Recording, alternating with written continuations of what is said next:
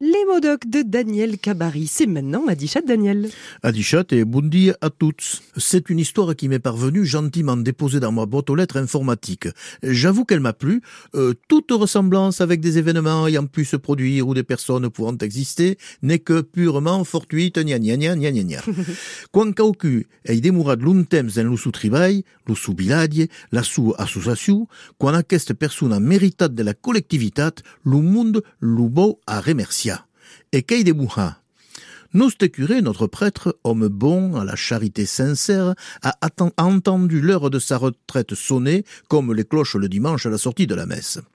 Le tintement n'était pas le même, dans son cœur résonnait peut-être le bourdon, Bahid. La paroisse lui a fait un repas d'adieu pour le fêter, le remercier de ses nombreuses années de sacerdoce. Même les pires mécréants étaient venus, par amitié, par respect aussi un grand politicien local, quoique absorbé par ses innombrables sollicitations, s'était engagé à venir saluer le curé et prononcer un discours qu'il voulait court. Et nous étions là à l'attendre, contemplant le fond de nos verres vides, en souhaitant qu'il ne tardât pas trop. Des silences s'installaient. Alors le prêtre a décidé de devancer le discours officiel et prit la parole pour nous passer le temps. La première impression que j'ai eue de notre paroisse, je l'ai eue en même temps que la première confession que j'ai reçue.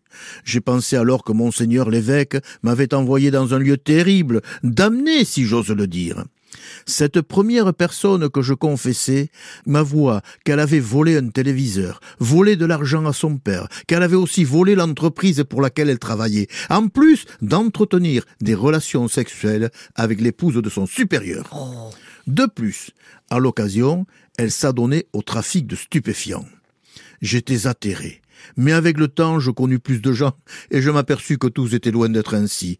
J'ai vu une paroisse pleine de gens responsables, avec de bonnes valeurs, croyant en la foi, et c'est ainsi que j'ai vécu les vingt-cinq années les plus merveilleuses de mon sacerdoce. Sur ces mots arrive le politicien, qui prend aussitôt la parole, s'excuse de son retard, et entame son allocution.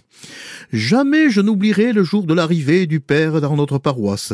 En fait, j'ai eu l'honneur d'être le premier à aller me confesser. Il y a une moralité, n'arrivez jamais en retard. Eh ben, à demain, 7h25 pétante. Pétante.